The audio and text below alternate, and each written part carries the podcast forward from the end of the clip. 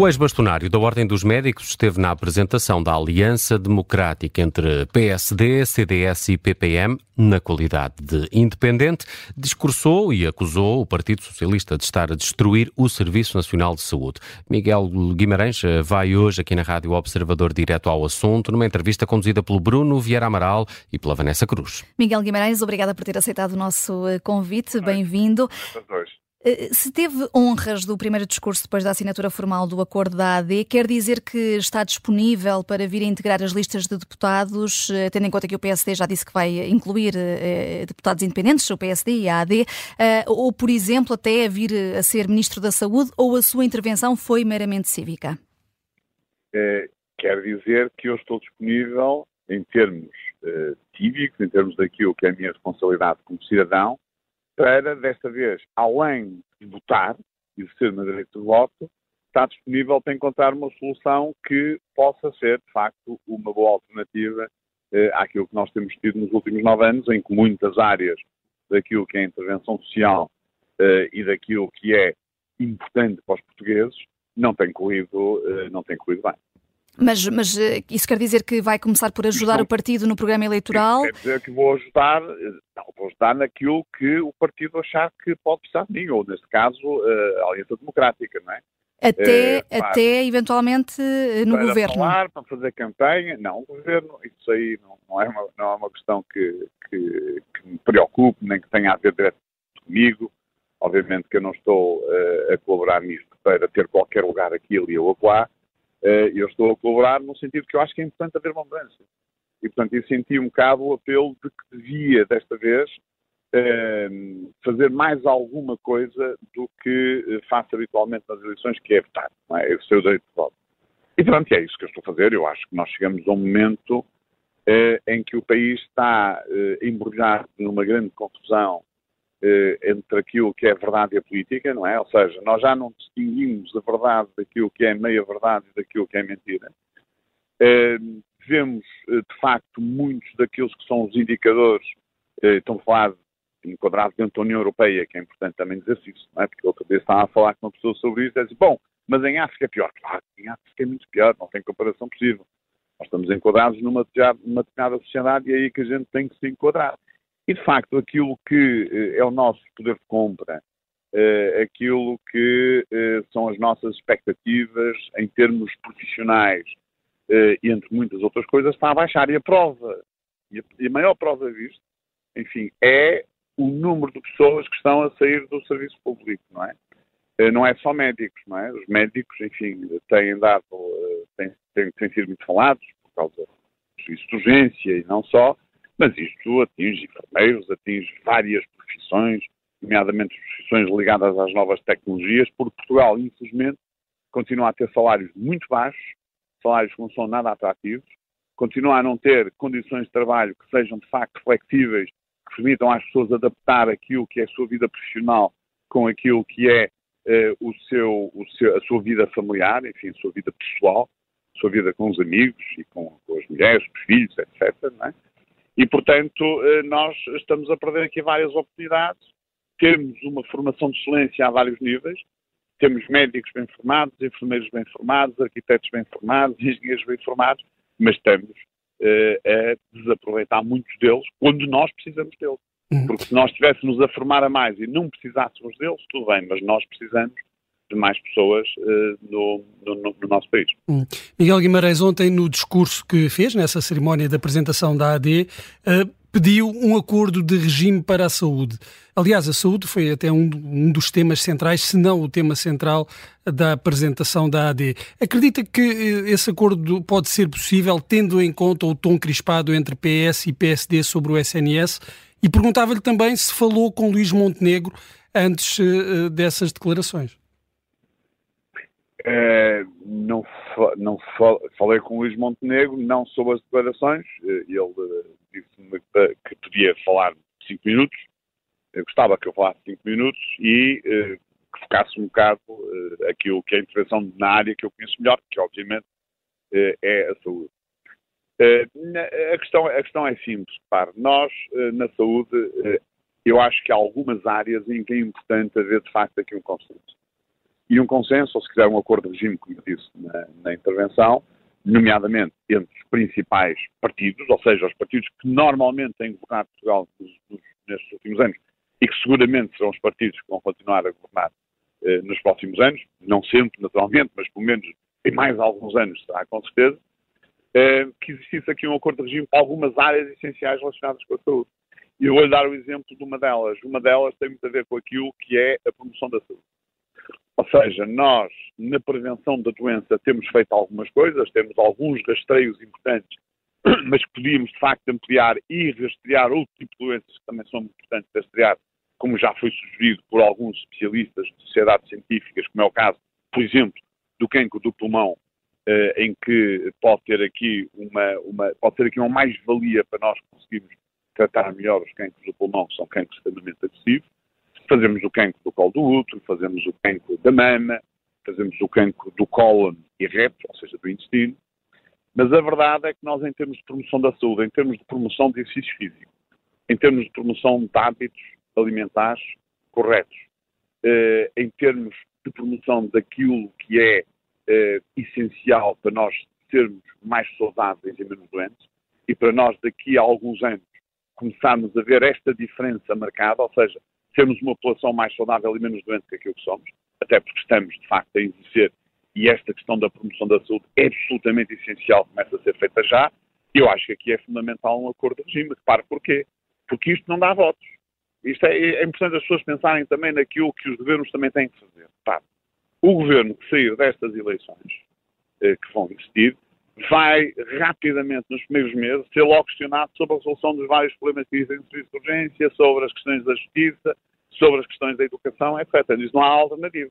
As pessoas esperam uma resposta imediata, mesmo que não seja definitiva, uma, uma resposta definitiva demora mais algum tempo, significa fazer reformas, e as reformas não se, falam, não se fazem ao estalar de um dedo, e é importante nós fazermos reformas em Portugal.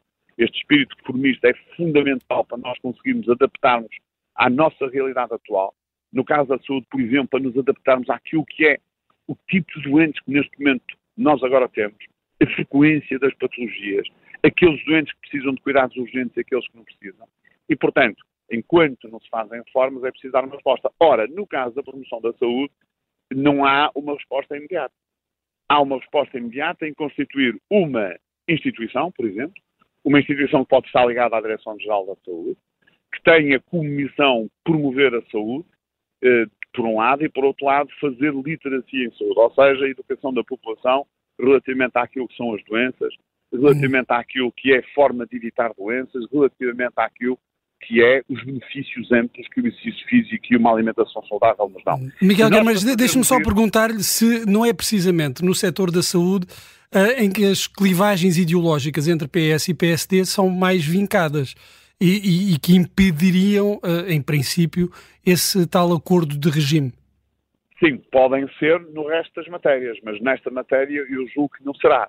E por isso é que eu lancei este desafio, que é, repare, porque nós quando falamos de promoção da saúde, só para, para as pessoas que nos estão a ouvir perceberem, nós não estamos a falar dos médicos, dos enfermeiros, não estamos a falar só da saúde, saúde propriamente dita.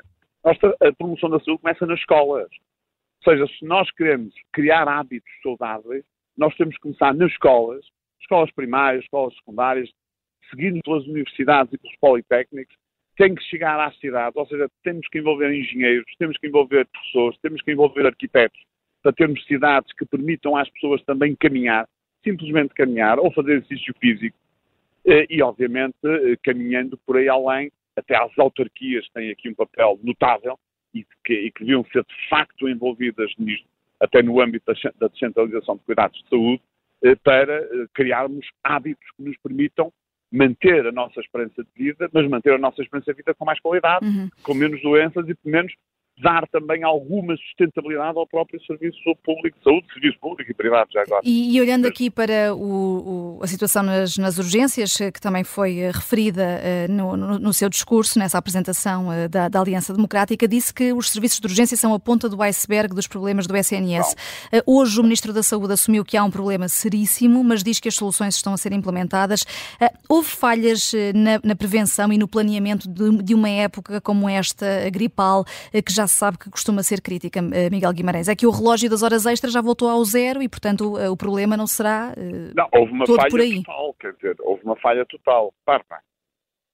É, o que é que normalmente a Direção-Geral de Saúde fazia nesta altura? Nesta altura, enfim, antes disto. Em setembro, outubro já tinha um plano para fazer uma promoção forte da vacinação contra a gripe, estamos a falar da gripe, concretamente. E agora fazemos também a vacinação das pessoas mais idosas e nas pessoas que são mais, mais, mais frágeis para a Covid-19.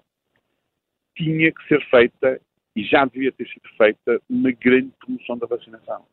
Porque a vacinação, de facto, no caso concreto da gripe, pode não funcionar em todas as pessoas, mas funciona numa grande parte das pessoas. Porque as vacinas hoje em dia são muito mais evoluídas do que eram há uns anos atrás. O que significa que muitas das pessoas que neste momento estão a ir ao serviço de urgência, se calhar não precisavam de ir ao serviço de urgência, porque mesmo que tivessem gripe, os sintomas eram muito mais leves. E muitas das pessoas com gripe A que neste momento estão internadas em cuidados intensivos. E eu sei que alguns dos grandes hospitais neste momento já têm taxas de internamento em cuidados intensivos muito elevados com doentes com gripe A, eh, não estivessem a correr este risco de vida porque têm doença grave. E, portanto, aquilo lá está, que é a prevenção, isto é, pedir às pessoas para se vacinarem, ter uma intervenção forte nesta medida, isso não foi feito. Nem foi e isso feito. tem a ver com a, com a alteração da estratégia tem. da direção executiva do SNS? Não, isto não tem nada a ver diretamente com a direção executiva do SNS, isto tem a ver com a Direção-Geral de Saúde e com o Ministro da Saúde, porque a função da prevenção das doenças e da, e da vacinação e do estímulo da vacinação é feita entre a DGS e o próprio Ministério da Saúde. Eu lembro, quando era bastonário da Ordem dos Médicos, que a doutora Graça Freitas, todos os anos, envolvia dos Médicos, a Ordem dos Enfermeiros e outras ordens profissionais, nomeadamente os farmacêuticos, no sentido de nós também colaborarmos na, na, na, na mensagem a dirigir às pessoas para, para, a importância da vacinação, etc, etc. Portanto, este, ano, a não ser que eu esteja completamente distraído e não me tenha percebido, isto não foi feito.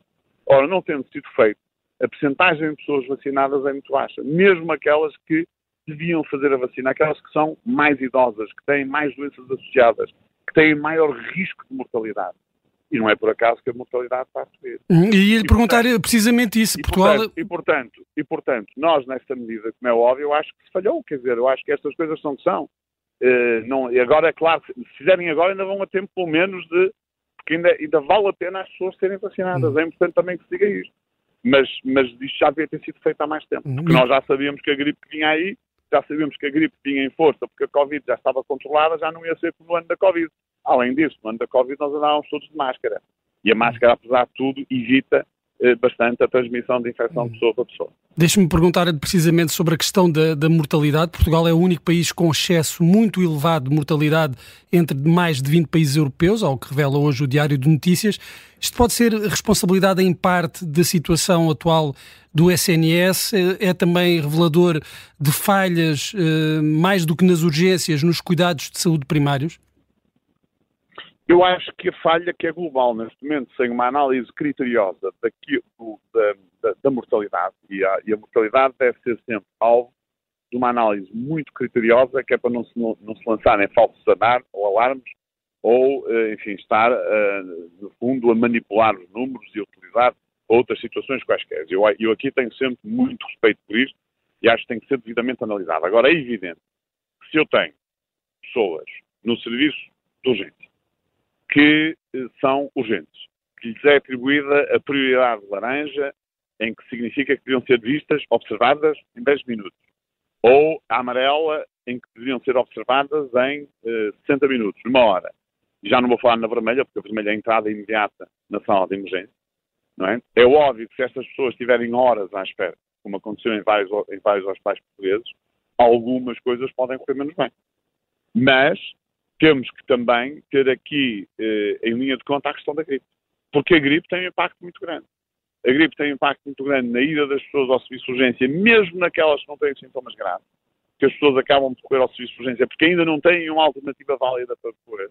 Esta é que é a questão fundamental. Ou seja, o governo ainda não conseguiu criar um modelo que permita que as pessoas urgentes vão a urgências não urgentes, mas que têm situações clínicas agudas não urgentes, possam ir a outro local nomeadamente aos cuidados de saúde primários, eh, é óbvio que é expectável que a mortalidade possa aumentar. Agora, nós temos é que perceber que mortalidade é que temos. Mortalidade em que faixas etárias é que aconteceu, que tipo de doenças é que, foram a causa desta mortalidade. E o, que eu, o, o conselho que eu dou aqui eh, à Direção-Geral de Saúde, que é normalmente quem faz isto, é que rapidamente comece a investigar esta situação e que não deixe esta situação para daqui a, a seis meses ou oito meses, que nessa altura já não, já não é importante. É importante perceber já exatamente o que é que está a acontecer e a Direção-Geral de Saúde através dos vários hospitais, têm acesso a este tipo de dados. Uhum. Estamos mesmo a aproximar-nos do final da nossa entrevista, Miguel Guimarães, mas voltando ao início, ao motivo desta entrevista, que foi o facto de, de ter discursado uh, na apresentação da Aliança Democrática, uh, queria só perguntar-lhe, só para ficar claro, se afasta completamente algum tipo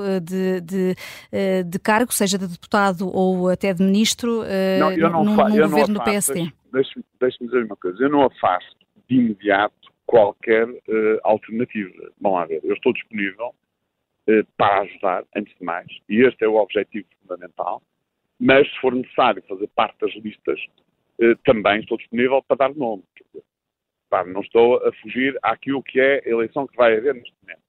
Mas não pretendo nada, nem, nem estou a pensar em nada, nem muito e muito menos passa, passa pela minha cabeça vir a ser ministro, seja do que for, da saúde ou de outra coisa qualquer.